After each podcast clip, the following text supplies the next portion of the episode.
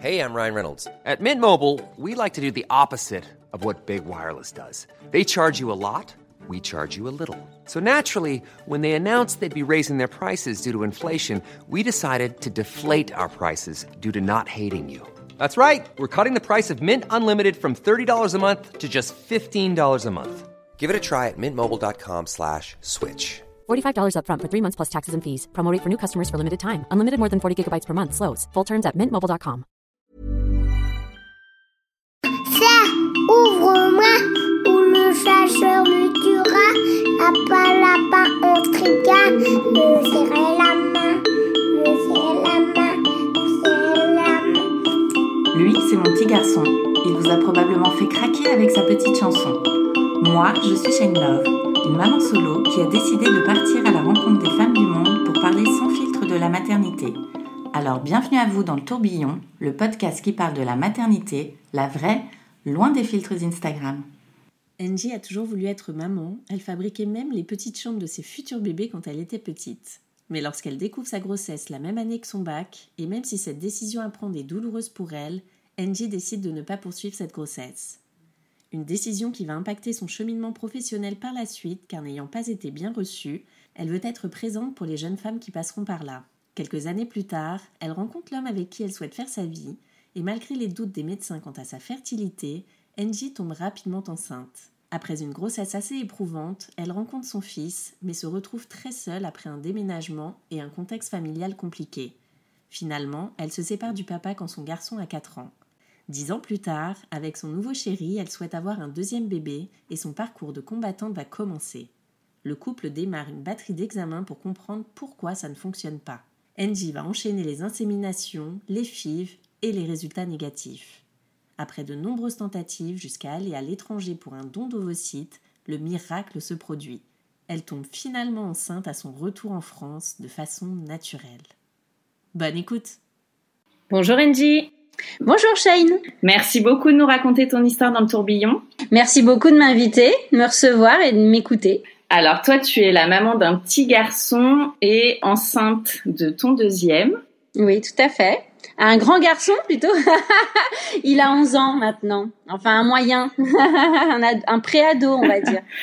Alors on va revenir avant tout ça. Toi, quand tu étais euh, plus jeune, quel regard tu portais sur la maternité? Est-ce que tu as toujours voulu devenir mère ou c'était pas vraiment un sujet euh, dont, euh, auquel tu pensais? Alors, euh, si. Moi, toute petite, d'ailleurs... bah, comme tu as lu mon livre sûrement, euh, je l'ai dit dans mon livre, je l'ai expliqué. J'ai toujours, toujours euh, euh, voulu être maman. C'est quelque chose qui était viscéral chez moi. Euh, je ne me voyais pas euh, vivre sans avoir un enfant un jour. Et c'est devenu d'autant plus fort et important quand à l'âge de 17 ans, je suis tombée enceinte et que euh, je j'ai longuement hésité à garder euh, cet en, cet euh, voilà cet embryon, cet enfant. Euh, mon ancien petit copain, j'étais avec lui depuis deux ans, c'était un petit- mon petit copain de lycée. Enfin voilà, j'étais en terminale, hein, j'entamais la terminale puisque c'était en septembre 2000. euh, 2000. J'ai passé mon bac en 2001. Euh, lui euh, désirait cet enfant, et, euh, mais euh, j'ai reçu euh, la date euh, du bac et c'était le 13 juin donc 2001 et euh, bah, la, la date d'accouchement était aussi le 13 juin 2001. Donc euh, voilà, la première épreuve du bac était le même jour que euh, la date d'accouchement. Donc en fait, la vie m'avait dit, bah, il faut que tu fasses un choix. Ça a été très dur pour moi. Euh, vraiment, j'étais, euh, mon cœur balançait puisque c'était un désir que j'avais au plus profond de moi depuis très longtemps.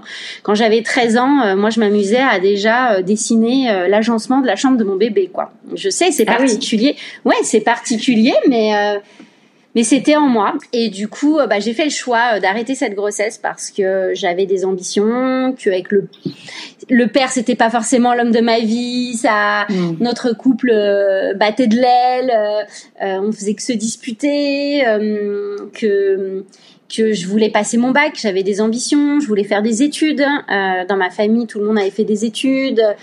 Je voulais, j'avais plein de projets pour l'avenir et je me suis dit ben j'ai envie d'offrir à cet enfant une, une jolie vie, avoir qu'il ait une maman stable, qui a un métier, etc. Donc donc j'ai fait ce choix-là un peu à contre-cœur, ce qui a été difficile pour moi. Et euh, pendant plusieurs années, jusqu'à ce que je tombe enceinte d'Hugo, c'est vrai que ça a été quelque chose qui m'a un peu suivi et qui a été douloureux pour moi. Ouais. T'avais pu en parler autour de toi à ce moment-là? Non, parce que c'était très tabou à l'époque. Euh, il fallait surtout pas en parler. Euh, mon papa m'avait dit n'en parle pas, c'est c'est la honte de la famille. Enfin voilà, c'était vraiment ça. Donc je n'en ai pas parlé, absolument pas. En plus. Euh, le rendez-vous avec euh, la conseillère conjugale, j'imagine à la, base, il y avait un entretien préalable. C'est fait avec mon père, donc c'est lui qui parlait. Moi, j'osais pas. Euh, je vivais chez mon père. Moi, j'osais pas parler. Donc, il m'a laissé le choix, évidemment, puisque le, choix me revenait. Donc, il m'a dit, écoute, c'est ton choix. De toute façon, je je ne t'obligerai en rien. Sache que si tu veux le garder, ben on assumera. Je serai là. Mais bon, il n'était pas trop pour non plus. Euh, Donc voilà. Mais euh, et puis ensuite, une fois, euh, une fois euh, le jour de l'avortement, j'ai choisi une aspiration parce que je voulais rien voir, je voulais être endormie. Et on m'a pas super bien traitée, j'ai pas eu l'écoute, voilà c'était vraiment, il y avait les infirmières qui parlaient entre elles, qui m'ignoraient, qui étaient là, ah oui, euh, mais tu te, vous rendez compte, euh, il y a des parents, euh, ils sont même pas au courant, les enfants ils viennent comme ça pour avorter. Enfin voilà, elles avaient ce genre de conversation. Alors moi je disais, mais en fait moi mon père il est au courant. Elle me disait, mais on parle pas de vous. Enfin voilà, c'était cette ambiance là. C'était un petit peu tendu et, et du coup ça m'est resté un petit peu en travers de la gorge et, et c'est la raison pour laquelle ensuite quand j'ai mis au monde mon fils, quand j'ai accouché de mon fils, j'ai entamé une une formation de conseillère conjugale et familiale euh, pour pouvoir justement travailler en service IVG et être conseillère conjugale et apporter mon écoute euh, à d'autres femmes. Et c'est ce que j'ai fait ensuite pendant deux ans. Combien de temps après tu as eu, euh, tu as eu Hugo? Eh ben, dix ans après. je suis tombée enceinte en 2010. Alors, il a fallu trouver le bon papa. J'avais ce désir en moi, mais je ne trouvais pas l'homme avec lequel je voulais un enfant ou ça ne voilà j'avais pas eu de relation assez durable j'ai terminé mes études je suis allée travailler à l'étranger aux Pays-Bas. Enfin jamais j'avais pas une situation euh, qui se présentait idéale pour pouvoir fonder une famille à l'époque.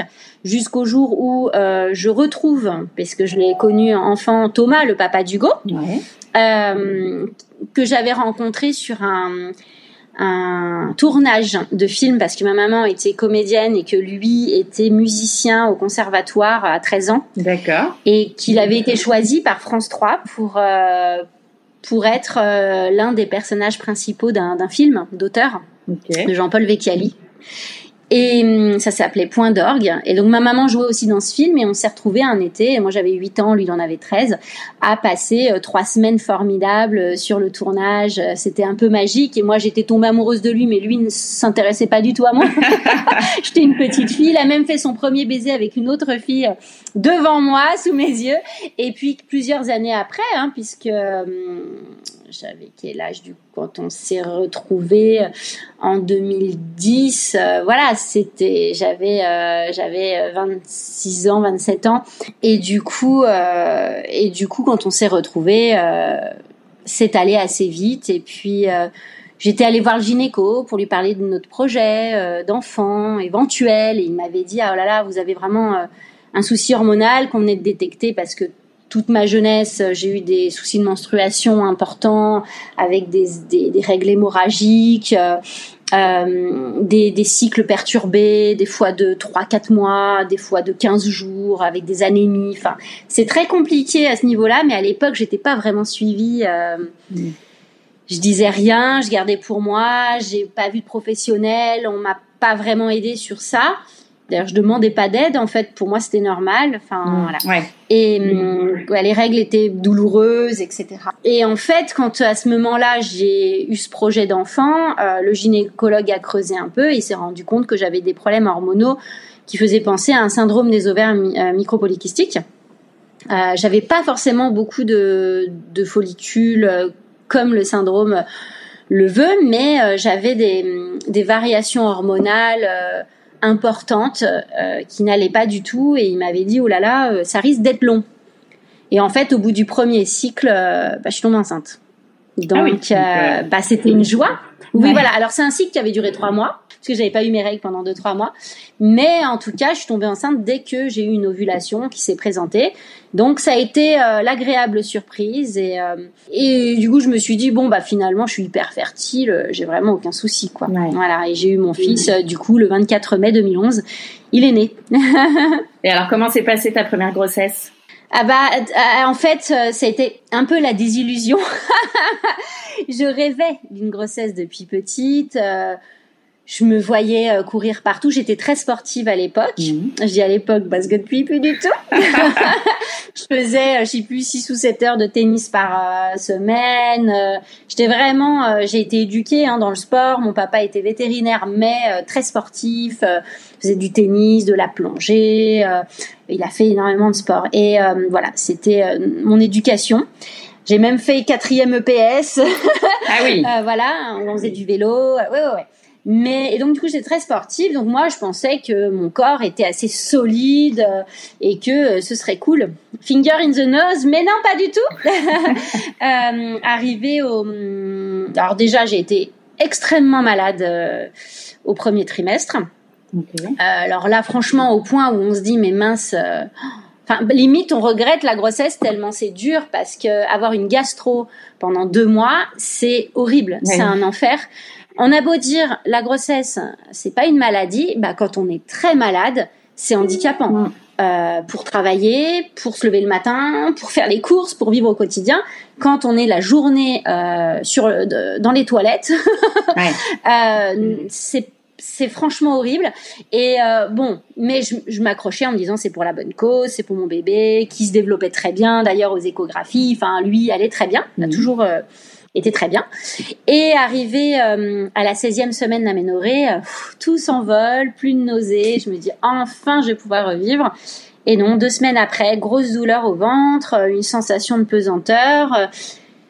comme si j'avais une infection urinaire, j'allais aux toilettes souvent, j'ai l'impression que ça pesait, mais ça ne brûlait pas, c'était pas pareil, mais je comprenais pas ce que j'avais, difficulté à marcher vraiment droite. Je vais aux urgences gynéco et là, euh, on me dit, ben ouais, effectivement, votre col euh, est ouvert à deux doigts déjà, Ah oui. il s'est ouvert. Et la tête du bébé, on le sent au toucher vaginal. Ok. Et euh, voilà. Et euh, vous êtes vraiment pas assez. Donc j'étais à 18 semaines aménorrhée. Vous êtes pas assez euh, avancé pour qu'on puisse euh, faire le monitoring. Ils m'ont mis un monitoring, mais on voyait pas les contractions, rien du tout. On savait pas si j'en avais. Moi, j'avais senti une déchirure euh, à l'intérieur, donc euh, je savais qu'il s'était passé quelque chose. C'est pour ça que j'étais allée aux urgences gynécologiques. D'accord. Et, et là, on m'a dit, bon, bah, c'est terminé, madame, vous allez rester alitée et c'est 30 minutes par jour. Ils m'ont fait un prélèvement euh, également, euh, euh, un prélèvement. Et quelques semaines après, ils m'ont rappelé en me disant que j'avais une MST, en fait, qui s'appelait le mycoplasme et euh, qui ronge le col et qui crée des accouchements prématurés. Hmm. Donc, euh, ils nous ont mis sous antibiotiques, qui nous ont de nouveau, avec mon conjoint, hein, de nouveau euh, rendu malade pendant Ah oui. un mois. Ah oui, lui vomissait tous les matins et tout.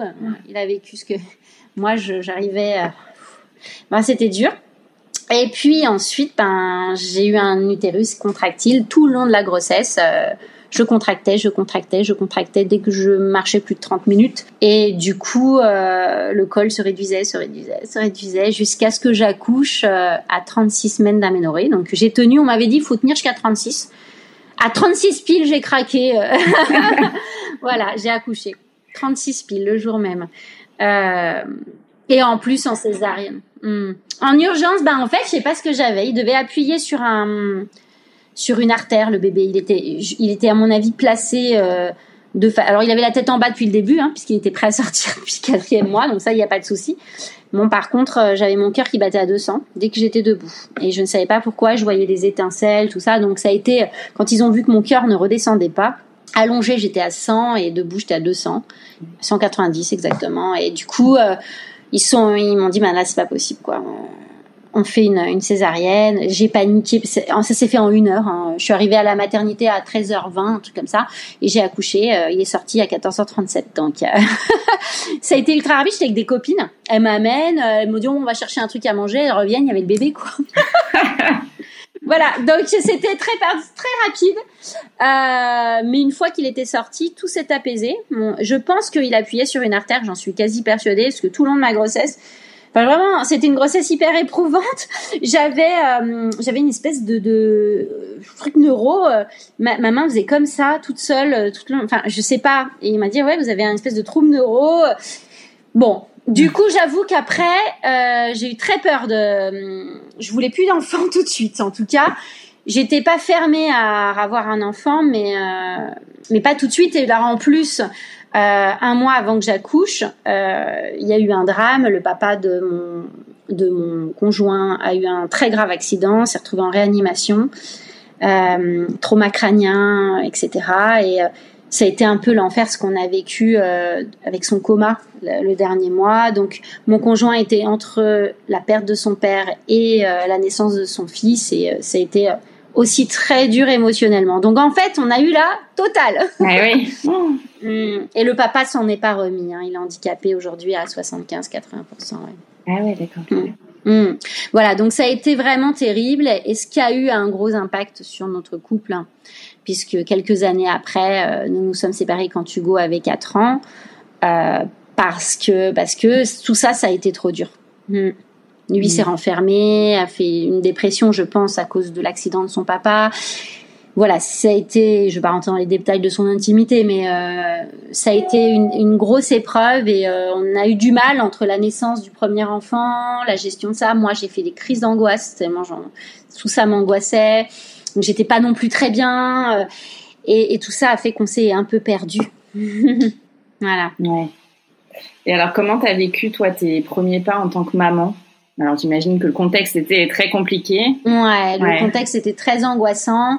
J'étais hyper angoissée, en fait. Alors, il y a plein de choses qui, pour moi, étaient très naturelles et très simples, comme l'allaitement, même si il, il est allé en néonat trois jours, parce qu'il avait avalé du liquide amniotique. Ouais, on a tout eu. euh, il est parti en néonat trois jours, euh, mais euh, je l'ai pas trop mal vécu. Je suis allée le voir au possible. J'ai tiré mon lait. On lui a, il lui donnait des biberons de mon de mon colostrum au départ. Puis ensuite, il est revenu au bout troisième jour avec moi dans la chambre. J'ai installé l'allaitement quand même. Euh, donc voilà, tout me paraissait naturel avec mon bébé. Ouais. J'ai pas eu l'impression de galérer à apprendre voilà, l'allaitement s'est fait facilement. C'était même si euh, il y a eu des pas comme il avait pris du biberon, c'était un peu compliqué, il rejetait un petit peu mon téton et tout, mais mais en fait, euh, on a trouvé des solutions. Enfin, tout ça, ça me paraissait fluide. Par contre, le lien avec mon enfant, le, changer, tout. Enfin, c'est pas comme s'il y avait un gros bouleversement par rapport à ça, mais c'était plus moi émotionnellement avec euh, mes angoisses parce que ben tout ce qui s'était passé autour, la grossesse difficile, l'accouchement difficile, j'étais pleine d'angoisse et, et, du coup euh, et puis en plus euh, mes problèmes hormonaux qui sont revenus fois mille avec la chute hormonale euh, de l'accouchement. Ça a été une période que j'ai trouvée très compliquée, ouais. Mm. Tu avais de l'aide? Bah non. Euh, bah non parce que les parents de moi ma maman est à Cannes donc elle était loin et puis euh, c'est, hum, elle était pas très maternelle, donc euh, voilà. Mon papa, il travaillait énormément à l'époque, euh, du matin au soir, vétérinaire, il faisait les urgences la nuit, tout ça, donc il était à Paris. Donc pareil, pas à côté. Moi, j'étais, je suis allée à Lyon. Hein, j'avais rejoint, je l'ai pas dit, mais euh, j'étais allée rejoindre mon conjoint et, et je me suis retrouvée seule parce que ben il y avait les parents de mon conjoint qui étaient vraiment adorables, mais bon, le papa malheureusement avait eu l'accident, donc la maman était bouleversée entre elle passait son temps à l'hôpital avec euh, le papa et puis mon conjoint aussi. C'est-à-dire que deux fois par semaine il devait aller le voir dans une maison euh, de réadaptation tout ça. Et c'était à une heure ou deux de route. Donc euh, le soir après le travail il y allait.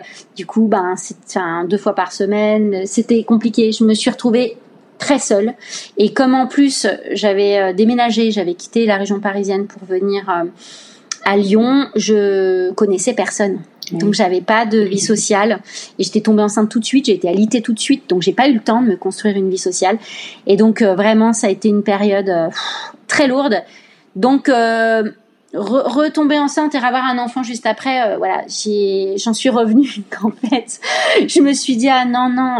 Par contre, voilà, ma relation avec Hugo était très forte et, et c'est la plus belle chose qui me soit arrivée dans la vie, hein, ça c'est sûr. Mais je, voilà, le, désir d'enfant ne m'était pas revenu euh, tout de suite. À partir de combien de temps tu as réussi à retrouver tes marques, euh, vraiment à apprécier cette maternité, à te défaire de tes angoisses? Bah, je pense qu'il y a eu à peu près six mois. Mm, entre 4 et 6 mois, euh, j'ai mis vraiment pour... Euh, alors déjà, il y, a les premiers mois, hein, les trois premiers mois, on sait que c'est très dur parce qu'on dort très peu, c'est fatigant quand même pour les jeunes mamans, plus on a etc. Après, j'ai allaité un mois et puis ensuite j'ai arrêté. Ça m'angoissait de me dire qu'il dépendait que de moi. Et puis de toute façon, comme on avait mis des bouts de sein, qu'il avait pris du biberon et tout, mais ça, ma poitrine n'avait pas été assez stimulée, puis j'avais plus de lait. Mais... Euh, mais bon, euh, j'ai mis six mois et puis euh, mais, euh, je me suis euh, donnée à 100% dans ce nouveau rôle qui était pour moi ce dont je rêvais depuis toujours et j'étais très heureuse voilà d'être maman, de vivre ça. Donc j'ai commencé à ressortir quand il avait quatre mois à peu près j'ai commencé à faire des activités avec bébé. Je travaillais en même temps parce que je faisais ma, ma formation de conseillère conjugale et familiale, etc. Et puis j'ai commencé à faire des activités avec bébé. Donc j'ai fait de la salsa avec bébé, j'ai fait du, du sport poussette avec bébé. Voilà. Donc là j'ai commencé, je me suis fait des relations. J'ai rencontré des gens. Ensuite j'ai fait bah tout de suite après j'ai fait ma formation et tout bébé. J'ai fait ma formation à la création d'entreprise parce que je voulais créer ma boîte. Euh, donc j'ai fait une formation de trois mois intensive euh, en formation d'entreprise. Euh, euh, voilà, donc j'ai fait je m'occupais de lui quasi à temps plein et j'arrivais en même temps, j'avais une nounou qui le prenait quand j'étais pas là pendant ma formation, etc. Donc ça c'était une année de construction et, et, aussi de enfin de où j'ai vraiment profité de mon bébé, donc c'était c'est vraiment chouette. Et alors cette formation? J'ai commencé, il avait quatre mois, je crois, puisque c'était en septembre, il est en mai. Et, et ça a été sur deux ans. Ouais, ouais. Et après cette formation, euh, j'ai créé mon entreprise pour pouvoir euh, inventer un outil de prévention santé pour les adolescents, puisque quand on est conseillère conjugale, on peut travailler en CPEF et euh, traiter euh, tout ce qui est de l'ordre de des relations affectives et sexuelles en fait. On est vraiment à l'écoute pour parler des moyens de contraception, des MST, des des conflits intérieurs de, des adolescents, etc. Et, euh, et du coup, j'ai créé une application mobile euh, à l'époque, donc c'était il y a longtemps, hein, puisque c'était en 2012, de soutien et d'écoute pour les jeunes euh, sur laquelle en fait ils pouvaient envoyer des messages anonymes et confidentiels et derrière euh, j'avais mis une plateforme avec des professionnels de l'écoute euh, qui réorientaient, qui donnaient euh, des pistes. Par exemple, parfois ils avaient honte d'aller voir le médecin de famille pour parler d'un souci alors qu'ils n'avaient pas avoué à leurs parents qu'ils avaient eu des rapports sexuels, etc. Mmh. Encore et, et, du coup on les réorientait vers les CPEF, vers les bonnes personnes pour qu'ils soient quand même pris en charge et tout. Donc c'était c'est un très beau projet. Bon, après, je me suis plantée complètement sur le modèle économique, mais en tout cas, euh, ça a été mes premiers pas dans l'entrepreneuriat. Et en même temps, donc euh, une fois que j'ai, donc ça, j'ai fait en 2012 et en 2013, quand j'ai fini ma formation, parce que j'avais pas, c'était sur deux ans de 2011 à 2013, quand j'ai terminé et que j'ai été formée au conseil conjugal et familial, j'ai travaillé deux ans euh, à l'hôpital, en service obstétrique, euh, où j'ai reçu les gens, les femmes, les couples, euh, dans le cadre d'IVG pour les accompagner, pour les écouter, pour euh, leur faire euh, comprendre euh, pourquoi ils étaient là, qu'il y avait un sens et les faire avancer. Est-ce que tu as senti une évolution entre le moment où toi tu étais allée adolescente et le moment où c'est toi qui deviens la professionnelle dans, dans ce centre hospitalier? Ah bah oui, j'ai apporté ce que moi j'avais pas eu. En fait, je réparais quelque chose. Ça m'a fait du bien. J'y ai travaillé deux ans. Ça m'a fait un bien fou de réparer quelque chose. J'ai vraiment je le faisais de façon très bienveillante et, hum, et les relations qui se créaient avec ces femmes en fait et, et ces couples et ces histoires étaient tellement fortes. La plupart du temps, je veux dire trois quarts des personnes me remerciaient. Elles arrivaient dans ce cabinet en se disant qu'est-ce que je fous là?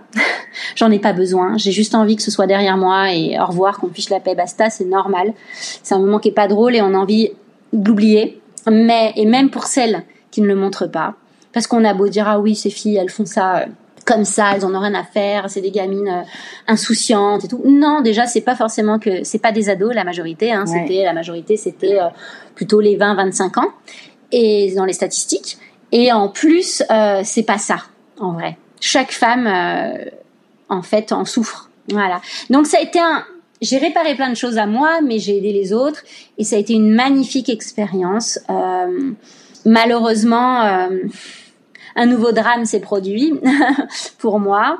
Euh, j'ai perdu mon papa de façon très très brutale, donc chez qui j'avais vécu, qui m'avait euh, qui m'avait éduqué, parce que j'ai vécu chez lui, pas chez ma maman. Et en fait, été un tel bouleversement que et donc c'est à ce moment-là que j'ai créé en fait ma chaîne YouTube pour me faire du bien, pour pouvoir faire des sketchs humoristiques pour parler de la vie de famille, mais de façon humoristique, joyeuse, gaie. Et en fait, ça a été, pour moi en tout cas, ça a été mon, c'était ce qui m'a permis de, de, faire mon deuil et de me sentir mieux. Ouais. Jusqu'à ce que ça devienne mon métier, parce qu'au début c'était un loisir, en plus c'était un moment de partage avec mon fils. Je l'avais appelé Angélique Marquise des Langes. Alors j'ai choisi ce titre euh, à l'époque, c'était Angélique Marquise des Langes et c'était un titre, euh, c'était inconscient quand je l'avais choisi. Je l'ai choisi avec une amie, euh, Eva, euh, qui m'avait suggéré des idées et c'est celle-là que j'ai retenue. Et en fait, ça a un sens parce que c'est vrai que mon papa, c'est lui qui avait choisi mon prénom Angélique pour le film Angélique Marquise des Anges. Mmh. Donc voilà. Donc, et, mais c'est après que je me suis dit ça. Je me suis dit, en fait, il y a quand même quelque chose, il y a un sens, quoi. Ouais. Mmh. Même si c'était inconscient et que je l'ai pas choisi pour ça, en me Ouais. disant tiens, c'est un hommage à mon père, pas du tout. Mais je pense qu'au fond, il y avait quelque chose de cet ordre-là. Voilà, c'est sûr. Et alors, du coup, toi, tu te retrouves maman solo? Tu disais que tu t'étais séparée du papa euh, de ton fils. Voilà, alors après, quand Hugo avait 4 ans, 4 ans et demi, Ouais. on s'est séparés. Effectivement, je me suis retrouvée maman solo euh, pendant 4 ans. Ouais. Ouais, pendant 4 ans. Euh, ça s'est plutôt bien passé. Hein, je me suis reconstruite. Là, bah, je travaille. J'étais déjà. Euh, euh, ma chaîne YouTube avait euh, flambé. euh, ça se passait bien. J'ai pu. j'ai pu rebondir rapidement, refaire mes marques, reprendre mes repères avec mon fils qui était en garde alternée avec le papa. Ça se passe très bien, on est amis. Enfin voilà, tout se passe vraiment bien à ce niveau-là. Euh, et puis, euh, et puis oui, donc ça, ça s'est bien passé jusqu'à ce que je rencontre euh, Alex, parce que en fait, là, on parle beaucoup de la première partie, mais c'est la deuxième partie finalement, le cœur de ce podcast, On y arrive, on y arrive. jusqu'à ce que je rencontre Alex en 2020, voilà, à la, à la sortie du confinement, D'accord. voilà. Et alors, au, au bout de combien de temps vous avez envie de faire, euh, d'avoir un bébé tous les deux? Eh ben, huit mois. Moi, j'avais bientôt 38 ans. Lui, il avait bientôt 39. Et du coup, on s'est dit, enfin voilà, c'est quelque chose euh, dont on parlait régulièrement, etc. Et j'ai senti qu'il y avait un désir chez lui. À la, au départ, moi, j'avoue que j'avais limite fait le deuil Ouais. d'un deuxième enfant avant. Mais vraiment, hein, j'étais ok avec ça. tout Lui il n'avait pas d'enfant? si, si, il a un petit garçon de 5 ans et demi aujourd'hui. Donc, quand je l'ai rencontré, il avait 3 ans et demi, son fils. Puis, bah voilà, c'est venu en fait en discutant, en s'aimant. et puis, en janvier euh, 2021, j'ai arrêté euh, mes traitements hormonaux qui faisaient office de contraceptif pour pouvoir avoir un enfant. Alors, comme lui avait eu son fils du premier coup et que moi, pareil, premier coup, Hugo, euh, on pensait pas traverser euh, l'épreuve de la PMA. euh, Enfin voilà, c'est, on n'avait jamais pas imaginé une seconde qu'on pourrait en arriver là. Ouais.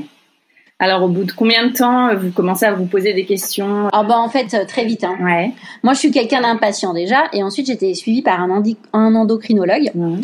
Et, et j'avais créé, j'ai créé du coup, j'ai un compte Instagram euh, en relation avec euh, la vie de famille, etc., qui s'appelle euh, ngmaman.youtube.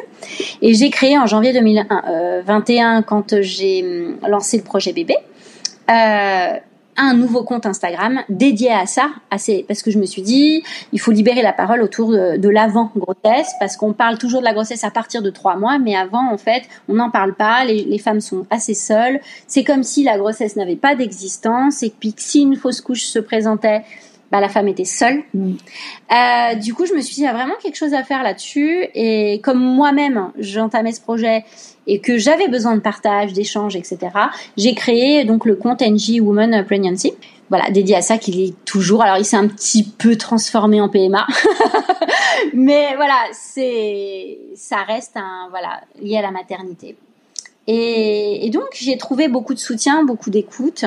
Et ils m'ont, mes abonnés m'ont énormément aidé en fait à ce que, à accélérer euh, aussi euh, toutes les démarches, parce qu'ils m'ont donné des infos précieuses. Mais alors, du coup, au bout de combien de temps vous avez commencé les Eh ben, au bout de deux, euh, deux trois, euh, trois mois quoi, en mars Ah oui. 2021. Donc euh, en gros, ouais ouais, fin mars 2021, on était en PMA quoi. En fait, mon endocrinologue, ne voyant pas mes règles arriver au bout de deux mois, je me suis inquiétée.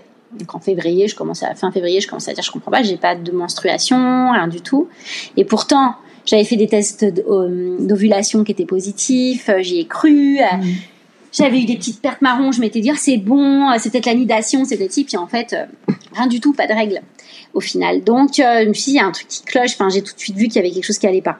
Je suis allée- donc je suis, mon endocrinologue m'a donné une grande prise de sang à faire à J3 euh, très rapidement, très rapidement parce qu'il me suivait déjà pour tous mes soucis hormonaux et il fallait vraiment me suivre de près à l'arrêt des traitements Qui ne sont pas compatibles avec une grossesse.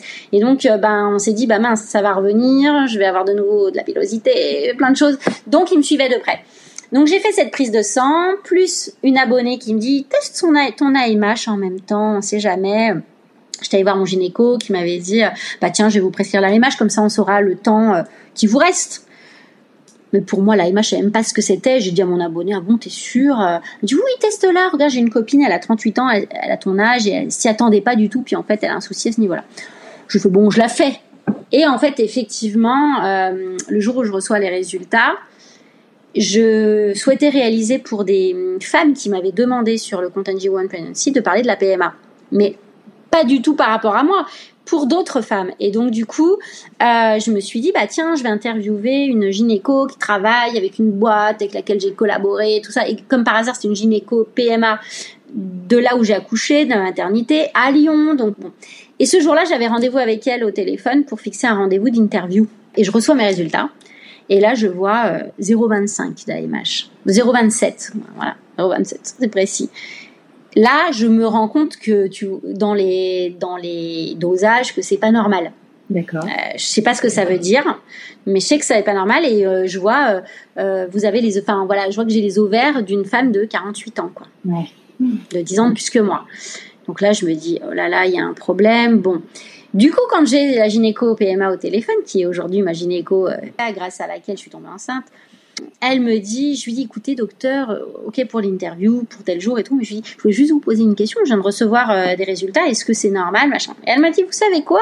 On va pas se voir pour l'interview, on va d'abord se voir pour vous, et puis après on fera l'interview, vous inquiétez pas, ça sera trois jours plus tard, ça va pas repousser les choses. Donc je me suis dit, mince, il y a peut-être urgence, effectivement. Donc je l'ai rencontré quel- une, cinq jours après, D'accord. donc ça a été très rapide. Voilà, donc en fait c'est pour ça que tout s'est accéléré. Normalement, il faut quelques mois avant de rentrer en PMA, les femmes attendent six mois, un an, euh, voilà. Pas moi, puisque euh, tout s'est enchevêtré pour que ça se passe comme ça. En fait, j'ai pas non plus poussé les portes, mais j'ai demandé et puis c'est arrivé, voilà. Donc, euh, ben, j'ai eu ce rendez-vous et puis là, elle m'a fait une échographie, donc elle se rend compte que j'avais effectivement plus rien. J'avais zéro follicule qui se préparait. Voilà pourquoi j'avais pas mes règles.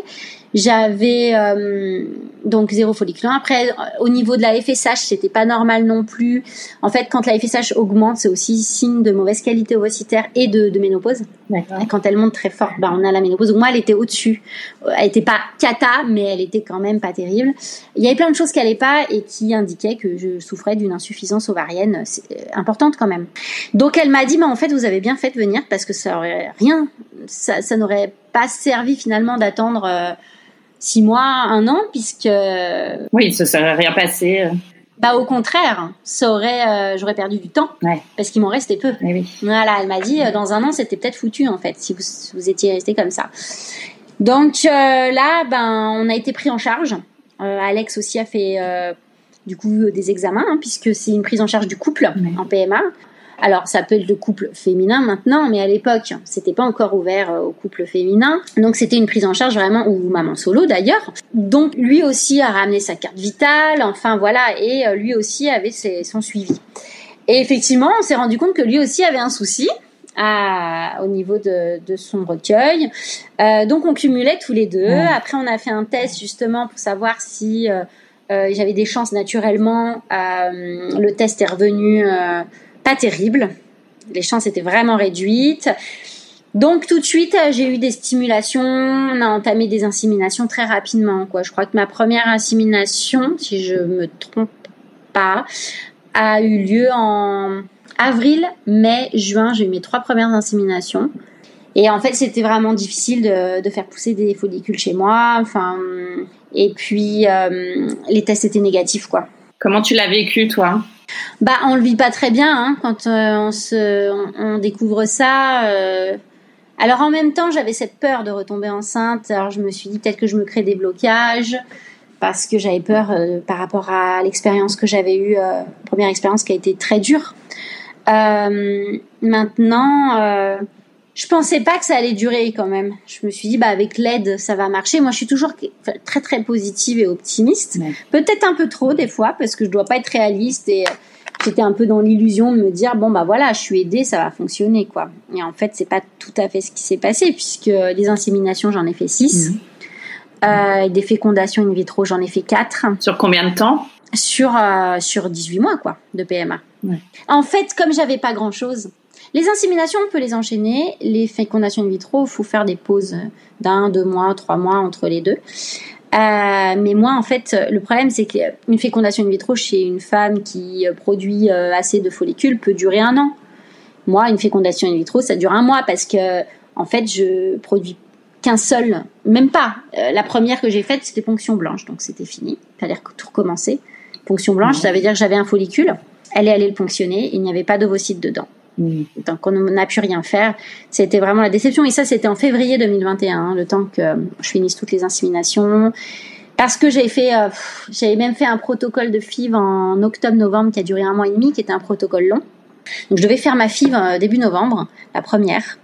Et euh, alors, malgré les doses, j'avais eu qu'un seul follicule. Alors j'ai la chance d'être tombée sur une gynéco qui donne la chance aux, aux femmes parce que en dessous de 3, généralement, on t'envoie directement en don d'ovocytes. Ouais. Ça marche pas. Enfin, euh, moi, dans d'autres centres, on m'aurait direct envoyé en don d'ovocytes. Euh, là, elle m'a donné quand même euh, la chance. Après, oui ou non, parce que au final, j'ai fini en don d'ovocytes. Mais en fait, donc la première fille, je fais un mois et demi de traitement. C'était long, c'était un protocole qu'on appelle long.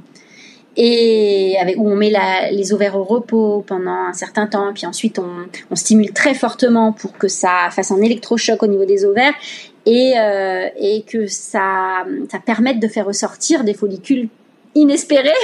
Sauf que moi, bah, ça a fait ressortir qu'un seul follicule et arrivé l'avant-veille de la ponction, fallait faire un test PCR pour aller au bloc opératoire et il, est, il est revenu positif.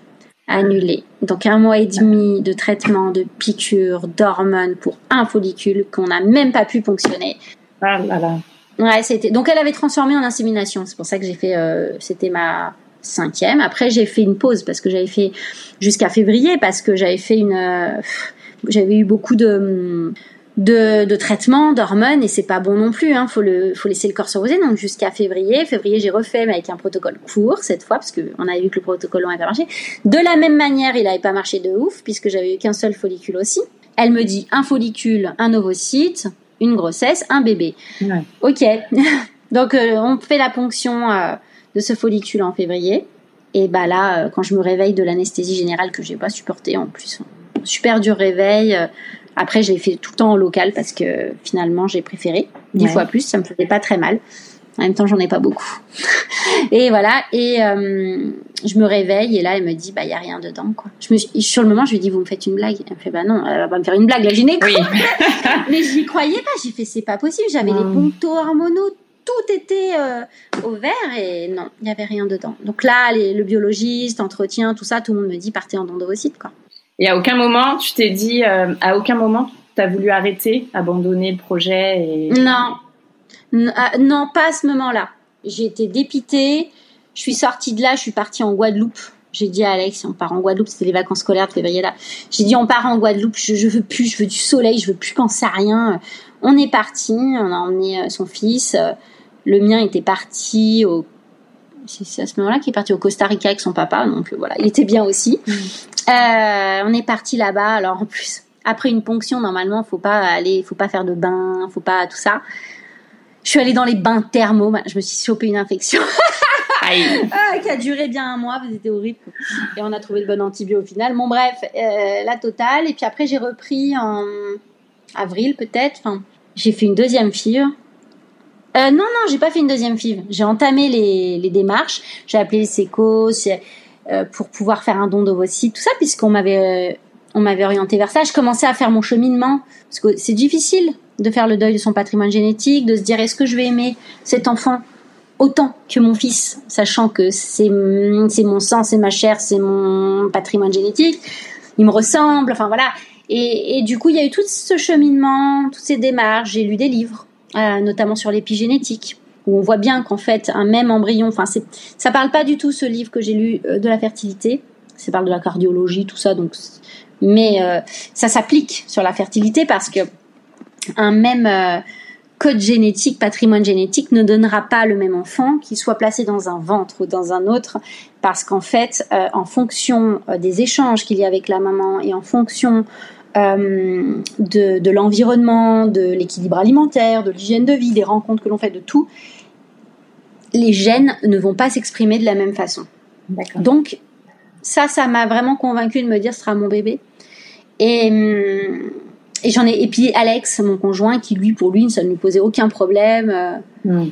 C'était notre enfant. Donc lui, il m'a aussi conforté là-dessus. Donc j'ai fait des démarches, j'ai contacté des cliniques et puis finalement j'ai conclu avec euh, une clinique en République tchèque. On devait y aller. Bah, on s'est mis d'accord. Au début, elle était ok pour qu'on aille en mars-avril et puis et puis, bah, quand je suis allée voir ma gynéco, je peux en mars-avril, pour justement préparer ce protocole, parce qu'en France, ma gynécologue m'accompagnait du coup. Elle est ouverte et euh, elle fait les ordonnances euh, à partir des traitements que eux donnent, des protocoles. Comme ça, je peux continuer d'être suivie quand même en France et prise en charge, sachant que j'avais pas utilisé euh, toutes mes possibilités en France, donc il me restait une prise en charge que j'avais encore l'âge. Donc elle m'a dit pour moi, euh, bah, j'ai le droit de vous suivre quoi dans votre parcours PMA. Donc, euh, donc elle m'a fait les ordonnances, les échographies, tout ça. Et puis quand je suis allée la voir, elle me dit ah, c'est dommage parce que cette fois vous avez quelque chose. Donc bah avant de partir, j'ai tenté la dernière chance.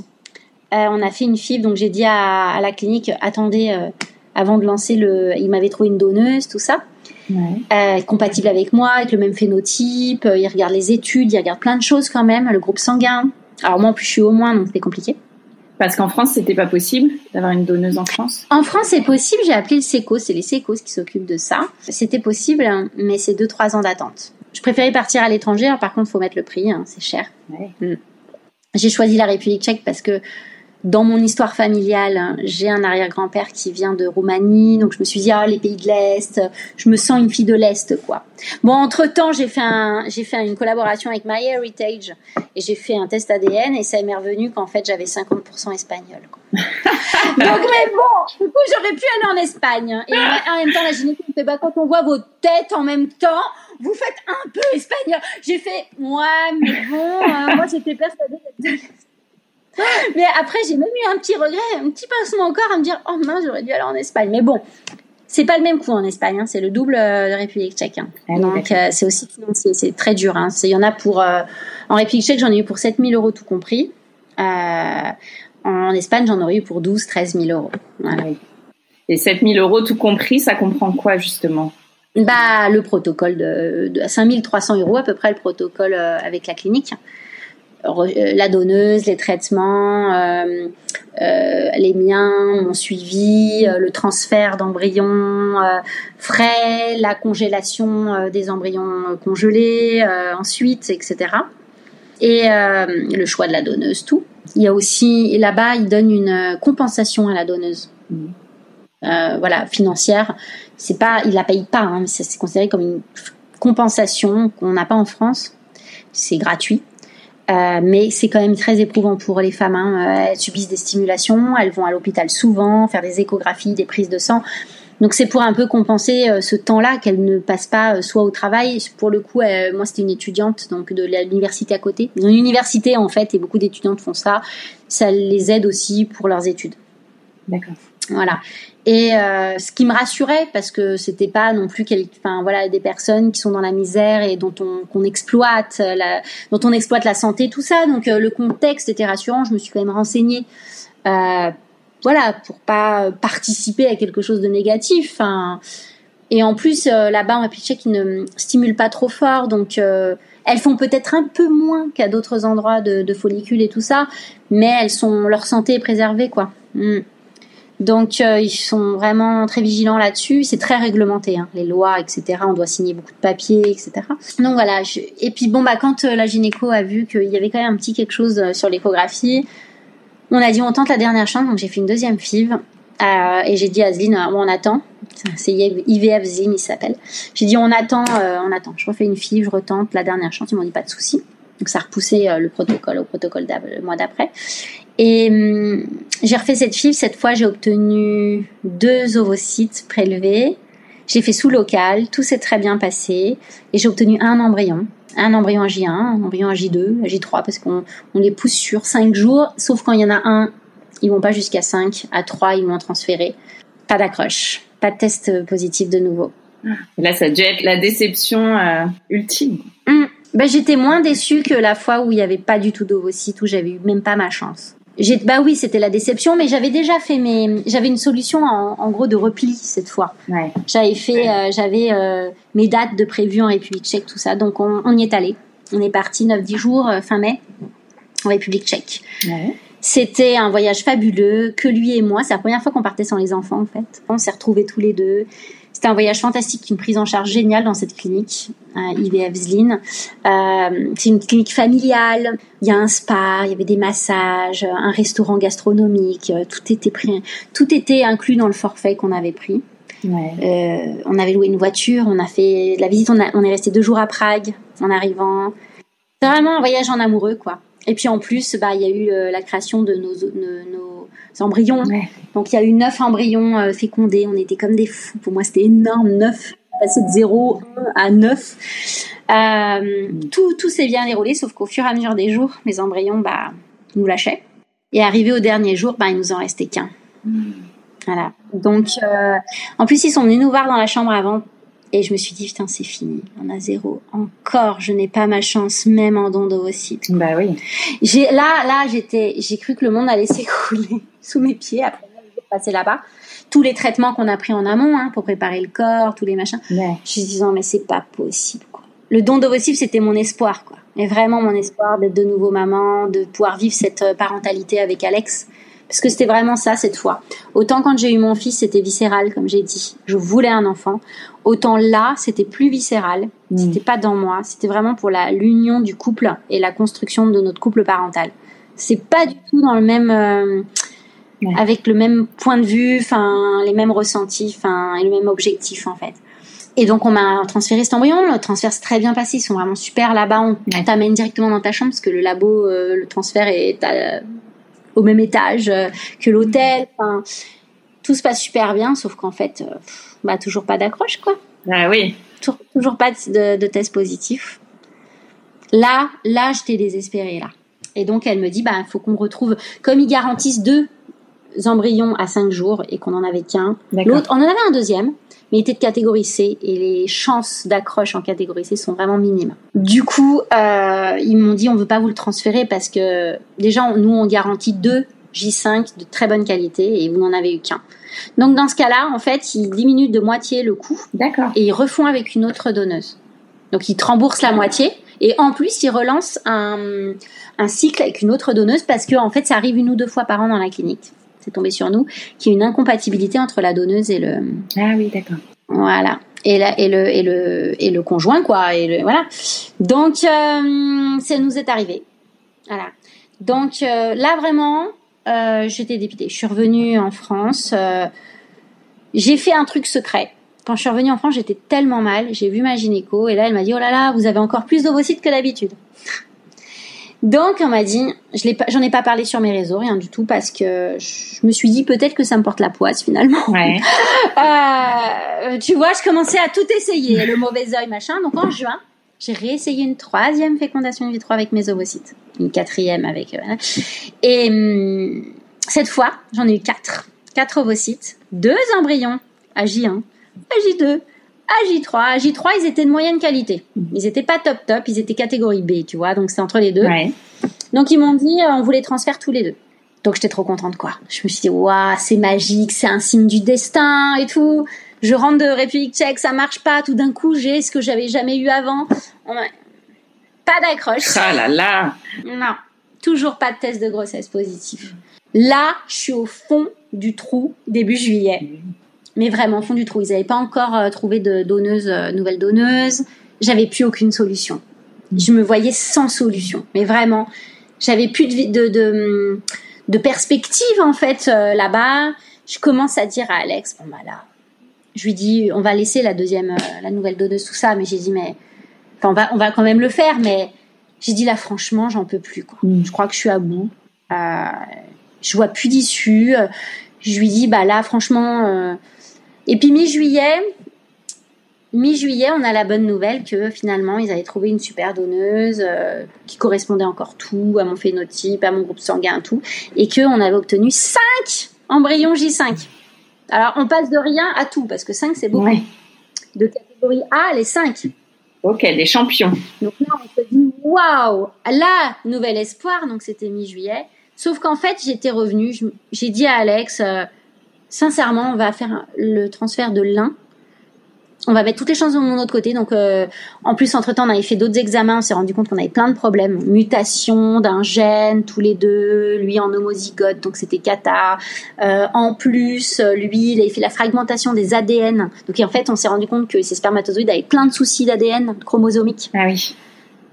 Euh, donc on s'est dit, oh là là, les embryons, les cinq qui ont été créés, ils ont été créés avec, avec ce sperme en fait qui était pas génial, génial. Donc je, me suis dit, ça se trouve, ça va encore foirer les cinq et tout. Bon, bref, du coup je me suis dit, je vais aller faire des examens complémentaires. Donc fin juillet, pour préparer mon arrivée euh, en République tchèque fin août, je suis allée voir ma gynécologue et euh, on fait une euh, échographie et puis des dosages hormonaux pour commencer le protocole. Il fallait que j'attende mes règles. Mais une fois que j'avais mes règles, elle, elle me donnait toutes les ordonnances, tout ça. Il fallait que je commence. Et en fonction de ça, je serais venue du coup la semaine dernière en République tchèque. Je pense euh, le 30 août c'était à peu près le transfert en fonction de mon cycle qui était long. Puisque quand je suis arrivée à J21 chez la gynéco pour faire la biopsie, tout ça, faire des analyses, bah, optimiser euh, le protocole et tout, ben elle me dit maintenant vous allez avoir une ovulation dans un ou deux jours. Alors elle me donne le choix. Elle me dit moi je le sens pas vous faire la biopsie. Elle a été claire. Moi j'ai fait franchement je je le sens pas non plus. En fait je crois que j'en ai ras le bol. Je fais une aversion. Je lui dis je fais une aversion pour ça. Quoi. Ouais. Je ne peux plus. Je ne peux plus qu'on me touche là cet endroit, qu'on me fasse mal. Mon transfert en fait en juin des deux embryons s'est très mal passé. Mon col ne s'est pas ouvert. Elle a pris une pince. J'ai pissé le sang.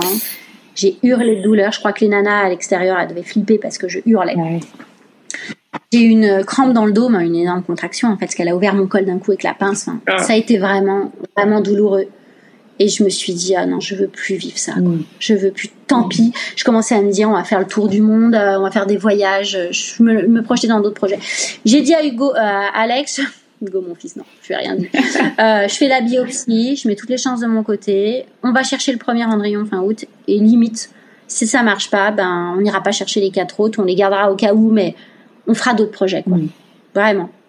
Je veux plus vivre pour la PMA, ne plus faire de projet parce qu'en fait, à chaque fois, toute ma vie était subordonnée au protocole, donc ma vie professionnelle, ma vie personnelle.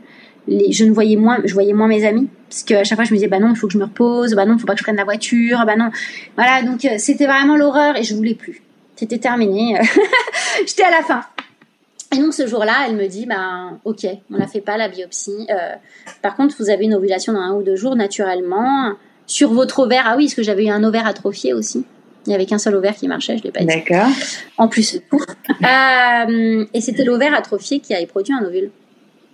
Incroyable. Donc elle me dit, il y a les bonnes doses hormonales, il y a tout. Vous êtes en pleine ovulation, je vous mets, euh, je vous déclenche, je vous aide. Elle m'a dit, puis vous faites des petits câlins et puis, hein, et puis vous voyez. C'est la dernière chance. Là, franchement, naturellement, j'y croyais pas du tout. Je me dis, avec tous les transferts que j'ai eu, avec tous les machins, pourquoi là, ça marcherait, quoi? Ça a marché. ça a marché. Alors, raconte-nous comment tu l'as découvert.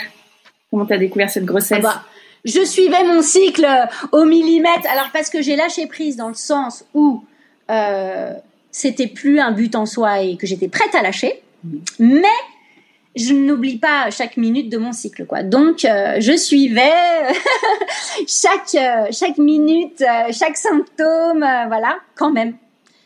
Parce que quand je suis partie, j'ai dit à ma gynécologue, vous savez quoi, je garde quand même espoir. Ah, Elle m'a dit, vous avez raison, j'ai espoir pour vous et j'y crois aussi pour vous. C'est possible. Elle m'a regardée comme ça, elle m'a dit c'est possible. Donc, à vous de jouer. et, et, et, voilà, c'était possible. Et donc oui, non, bah je l'ai su tout de suite parce que j'ai fait des tests de grossesse très très tôt. Mhm. J'avais eu donc le déclenchement de l'ovulation, ce qui fausse les tests, donc ils étaient positifs. À un moment donné, ils sont revenus un petit peu négatifs. Et puis à 10 jours, 10 jours hein, de grossesse, hein, et eh ben c'est revenu très positif. Donc là, j'ai su quoi. J'ai dit Alex, je crois que je suis enceinte. Il me dit c'est pas possible. J'ai dit bon, on n'y croyait pas vraiment. C'était un peu irréel. J'ai dit, je vais aller faire la prise de sang. Il me dit, ouais, vas-y, machin. J'attends. Et là, je vois, il était resté au téléphone, il était au boulot. Il restait au téléphone avec moi jusqu'à ce que je reçoive le résultat. Il a mis plus de temps que d'habitude à arriver. Au lieu de mettre une heure et demie, il a mis trois heures, quatre heures. Mais il est arrivé. On est resté toute la matinée au téléphone ensemble qu'il voulait pas. Il voulait que j'ouvre le truc avec lui. Ouais. Et là, c'était 24. 24, donc c'était bon, quoi. J'étais enceinte 24 UI. Alors, je savais que j'étais au tout début, donc c'était normal. Après, il m'a dit, on attend que ça double. Deux jours après, 75. J'étais là, purée, ça double, C'est la première fois que ça m'arrive. Je voyais les tests foncer aussi. Donc, je me suis dit, ouais, ça monte. Et puis, deux jours après, 158. Et puis, euh, quatre jours après, 863. Euh, et puis, et puis, et puis, je suis allée jusqu'à 8700, hein, pour me rassurer. Euh, et puis après, j'ai eu les échographies qu'on confirmait qu'il y avait bien un petit cœur qui battait, qu'il y avait un petit embryon qui se développe. J'ai refait une deuxième écho parce qu'il était plus petit que la moyenne quand même. Mais bon, je sais pas pourquoi, je me suis pas trop inquiétée. Un petit peu, on s'inquiète forcément. J'ai eu cette inquiétude, mais elle n'était pas euh, atroce, quoi. C'est-à-dire qu'en fait, je, je sais qu'il y a beaucoup de femmes quand elles sortent d'un parcours comme ça, qui sont dans un état d'angoisse, en fait, de stress, qu'on peur à chaque moment de perdre mmh. l'embryon. Moi, ça va. Je sais pas pourquoi j'ai eu assez confiance en lui dès le début en me disant ouais, c'est un MacGyver quoi. C'est un c'est un warrior ce celui-là quoi. c'est pas possible. Du coup, j'ai bon après tout peut arriver, hein, je touche du bois parce que on n'est jamais euh, à l'abri euh, d'un malheur et puis on sait pas au niveau chromosomique et tout mais il a l'air bien se développer. Il est passé de 2,3 mm à 1 cm en une semaine. Aujourd'hui, je suis à un mois et demi, hein, presque. En fin de semaine, je suis à un mois et demi. Félicitations. Euh, voilà. Merci. Je vis une grossesse formidable pour l'instant, dans le sens où j'ai été très malade pour mon fils. Je ne le suis pas du tout. Alors j'ai eu un petit malaise l'autre jour, mais bon, rien, un petit malaise vagal, quoi, rien de spécial, un petit coup de fatigue, quoi. Bah bon, si ça s'arrête là, euh, ça me va. Euh, je vais très bien. Et pour l'instant, c'est que du bonheur. Euh, voilà, que du bonheur. Euh, bon, je l'ai dit aux enfants parce qu'on n'a pas pu retenir, on n'a pas pu garder ça pour nous. J'espère du coup que ce sera pas voilà qu'il se passera rien de mal mais voilà comme je dis on peut jamais savoir hein. même au début même à la fin parce qu'on a le bébé on a le bébé dans les bras mais pour l'instant tout va bien et on a on a réussi et est-ce que tu t'es dit hein, ça se trouve si j'avais pas fait euh, tous ces parcours là ça aurait peut-être fonctionné directement euh? non non si j'avais pas fait ce parcours là ça n'aurait pas je c'est un chemin je pense que c'est parce que euh, elle m'a aidé quand même. Elle m'a déclenché l'ovulation. J'ai des ovules de progestérone parce que je suis en déficit aussi de progestérone. Ça va avec l'insuffisance ovarienne. Voilà.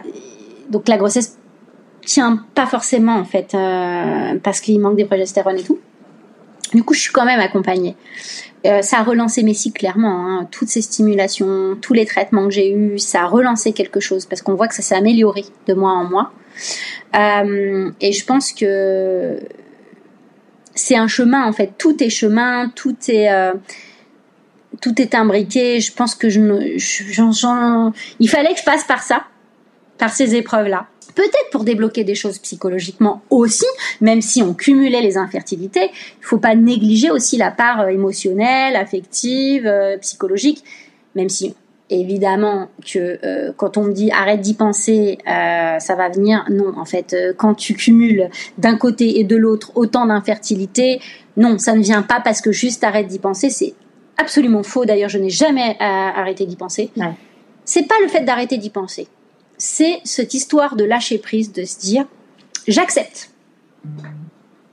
Et c'est ça. Je me suis dit j'accepte. Mm. Mm. J'accepte que ça marche pas. Mm. J'accepte que c'est beaucoup d'émotions. c'est normal. C'est intense tout ce que tu as traversé. En fait, à chaque fois que je, repense à tout le parcours, je pleure. De joie aussi. Mais je crois qu'aussi a les hormones de grossesse.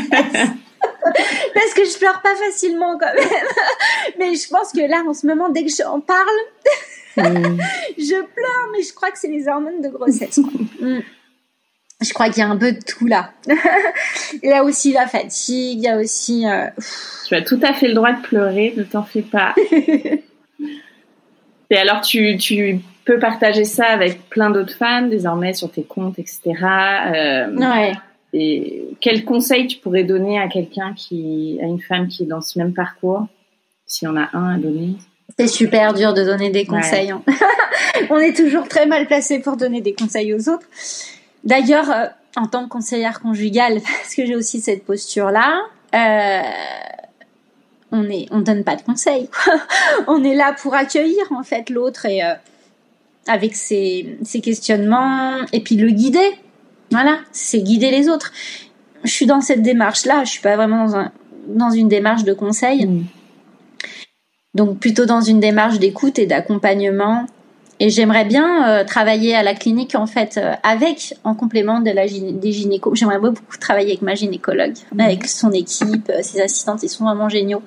Anna Tessia, vraiment, les secrétaires, elles sont hyper à l'écoute parce que c'est vraiment pas facile pour les femmes de combiner en fait la vie professionnelle, vie personnelle quand on a en plus déjà des enfants ou pas, mais euh, des contraintes en fait et qu'en plus on doit euh, ajouter tous ces rendez-vous de la PMA qui viennent subordonner toute notre vie et elles sont là à essayer de trouver plein de solutions tout le temps. Je les entends au téléphone, à l'écoute avec ces femmes, en train de leur dire écoutez, on va essayer. Elles trouvent des, rendez-vous entre deux.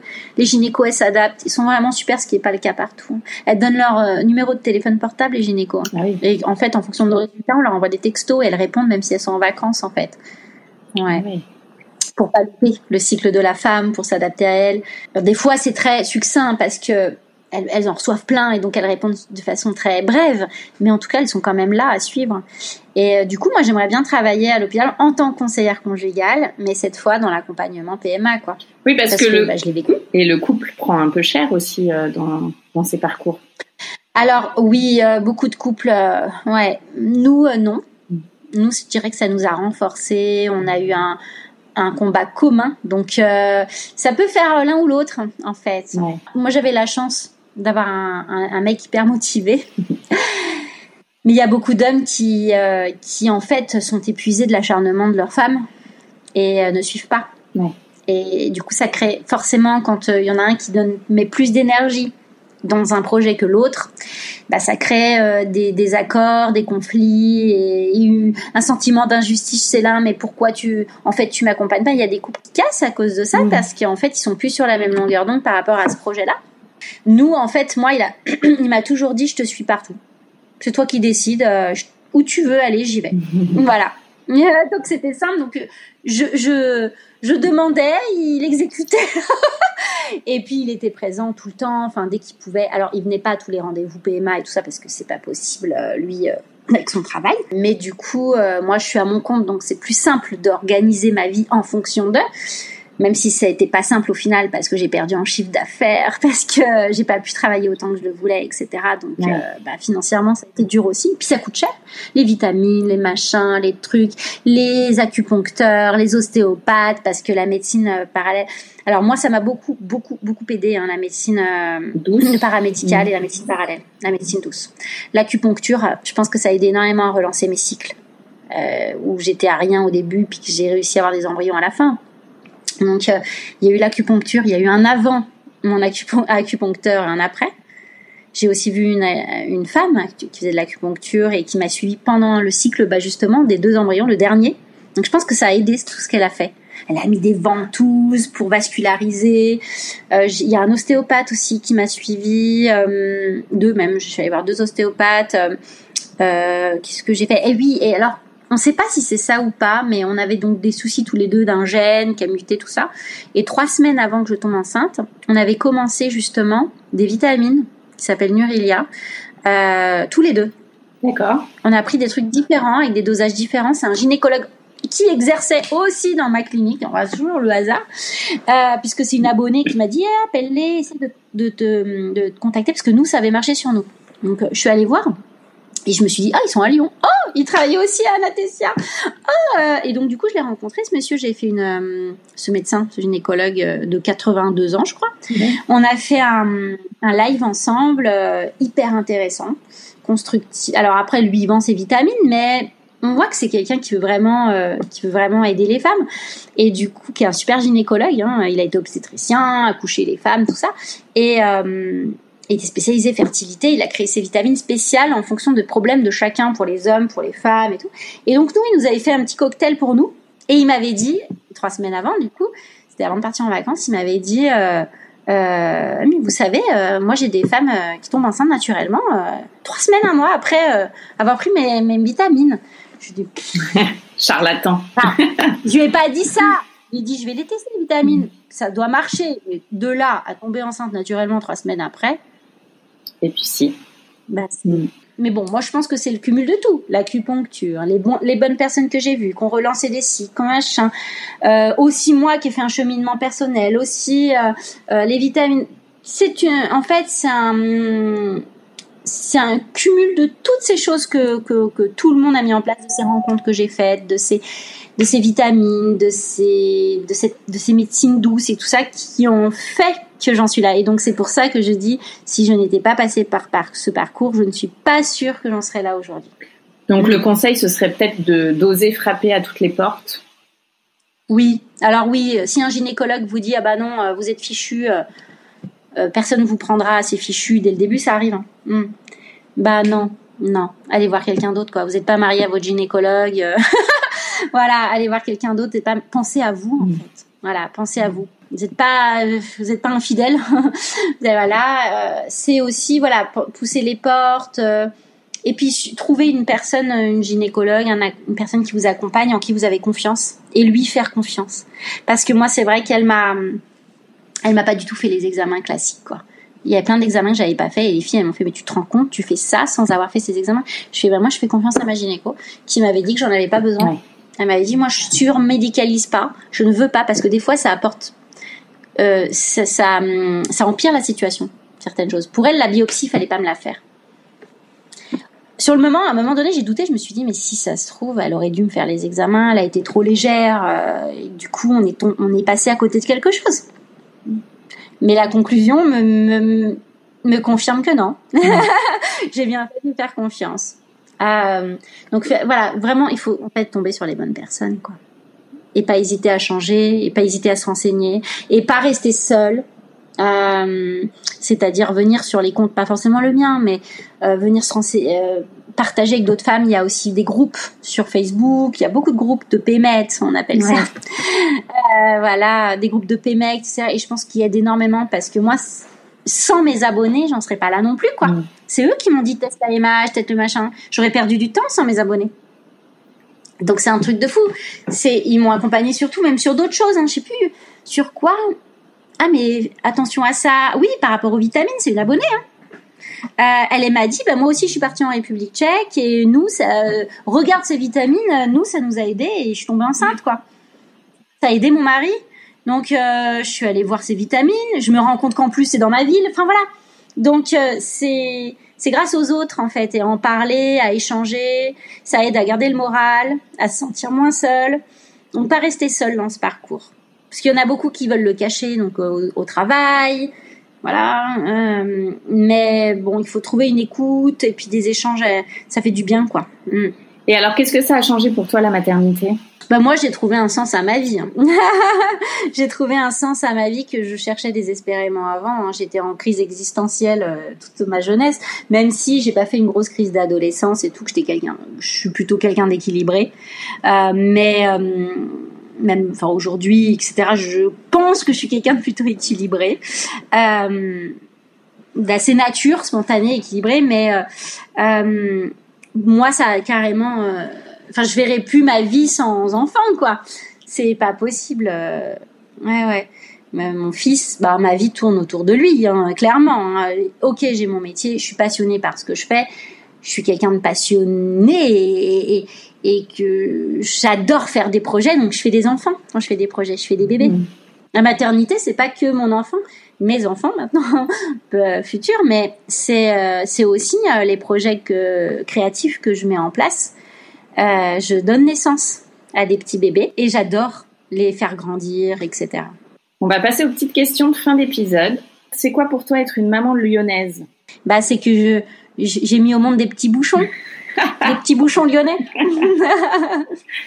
Quel est ton endroit kids friendly préféré à Lyon? J'ai un resto que j'aime bien à Lyon, euh, hyper kids friendly, où les enfants ils peuvent s'éclater, courir partout. C'est assez large, il y a un baby foot, etc. En fait, c'est kids friendly parce que le dimanche, ils font des, hum, des ateliers pour les enfants, scientifiques, etc., pendant les repas, ou alors de cuisine de pizza, etc. Ah, super. Hum, la fabrique. Ah. F-A-B-R-Y-K.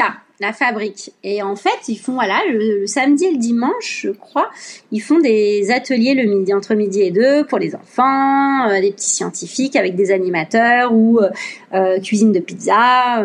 Puisque c'est un italien à la base et le c'est grand et puis le, la décoration elle est un peu indus enfin il y a le baby foot les enfants peuvent vraiment sortir de table voilà vagabonder dans le resto. Enfin c'est vraiment chouette. Ouais. On passe des bons moments là-bas. Et quels sont tes projets rien que pour toi et ce prévu en famille? Mes projets à moi ben en fait du coup j'ai envie d'écrire un livre quoi. J'aimerais bien écrire un livre pour pas forcément que pour parler de mon histoire, mais qu'à travers mon histoire et aussi en donnant des informations, l'écrire peut-être euh, en, en, échangeant avec ma gynécologue, enfin voilà, pour euh, avoir des informations euh, médicales qui sont quand même justes. J'aimerais voilà écrire un livre sur ce parcours PMA. Peut-être qu'il s'appellerait Il suffit d'un. Et on m'a donné l'idée, je me dis bah ouais c'est vrai, il suffit d'un quoi. voilà, mm. c'est tout. c'est ce que je dis maintenant à toutes les femmes. Je dis mais tu te rends compte si ça. En fait en PMA, euh, ce que je me suis rendu compte c'est qu'il n'y a pas de loi, il n'y a pas de règles dans les essais bébés. C'est la nature au final qui décide. C'est-à-dire que tu peux avoir tous les paramètres parfaits, parfaits pour que ça fonctionne et ça fonctionne pas. Et tu peux avoir inversement des paramètres qui déconnent, on annule la fécondation, enfin la gynéco annule la fécondation in vitro en disant allez, je fais une insémination pour lui, en gros pour pas perdre le cycle, mais mais bon les chances sont vraiment émises et ça marche. En fait, à un moment donné, il y a quelque chose qui nous dépasse. Donc voilà, j'aimerais écrire ce livre pour l'expliquer ça, pour l'expliquer, le transmettre et donner la force à d'autres femmes et surtout euh, dédramatiser aussi parce que j'ai beaucoup de femmes qui disent oh là là je rentre en PMA c'est comme si elles mettaient un pied en enfer. J'ai envie de leur dire en fait la PMA mais c'est c'est magique parce que c'est une chance en vrai de, de, de rentrer en PMA d'accord ça va être éprouvant peut-être qu'il y a des choses qui vont vous faire peur etc mais c'est une chance que nous donne la science aujourd'hui c'est de nous aider médicalement pour pouvoir réaliser notre rêve en fait d'être parents. Donc effectivement euh, euh, voilà, j'aimerais écrire ce livre. Et euh, en famille, eh ben, on a déjà prévu notre voyage. Alors, déjà avec Alex, on avait déjà prévu notre date de mariage avant que je tombe enceinte. Hein. Mhm. Parce que du coup, on s'est dit, bah, on, on fait plus en fonction de, de la grossesse. Hein. Euh, donc du coup, elle est prévue le 10 juin 2023. Euh, donc bébé sera là. ouais. C'était pas sûr. Voilà, il sera né puisqu'il est prévu pour fin avril normalement.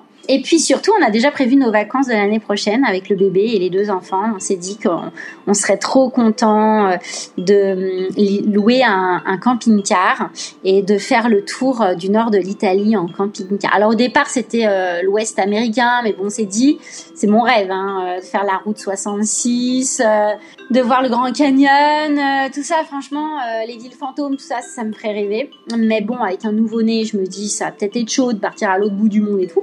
Donc peut-être euh, se faire ce petit euh, road trip, et puis celui-là peut-être plus tard, euh, en camping-car dans le nord de l'Italie. Donc voilà, on en parle, on est en train de prévoir ça, parce que nous, on a, voilà, moi, une de mes passions, c'est les voyages quand même. Donc, donc ça, je me dis, ça peut être super, super génial. On passe deux, trois semaines en camping-car, on est à la cool. Moi, j'allaite le bébé comme ça un petit peu plus longtemps, comme ça, comme si c'est possible, évidemment, on sait pas de quoi la vie est faite, mais voilà, si ça marche, comme ça, bah, ça simplifie les choses et on se projette là-dessus en famille euh, sur ce joli voyage euh, l'été prochain. Merci beaucoup Angie. Merci à toi de m'avoir reçu.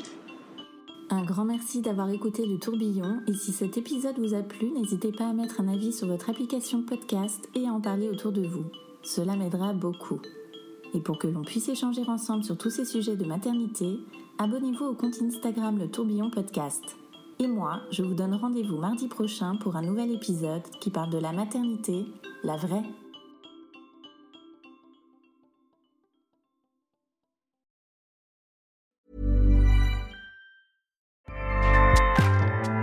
ACAST powers the world's best podcasts.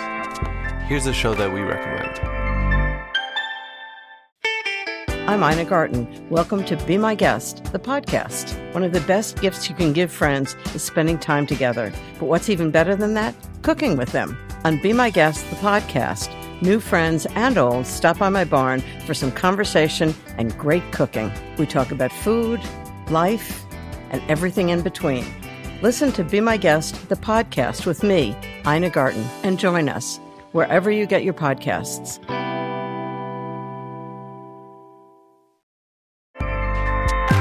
ACAST helps creators launch, grow, and monetize their podcasts everywhere.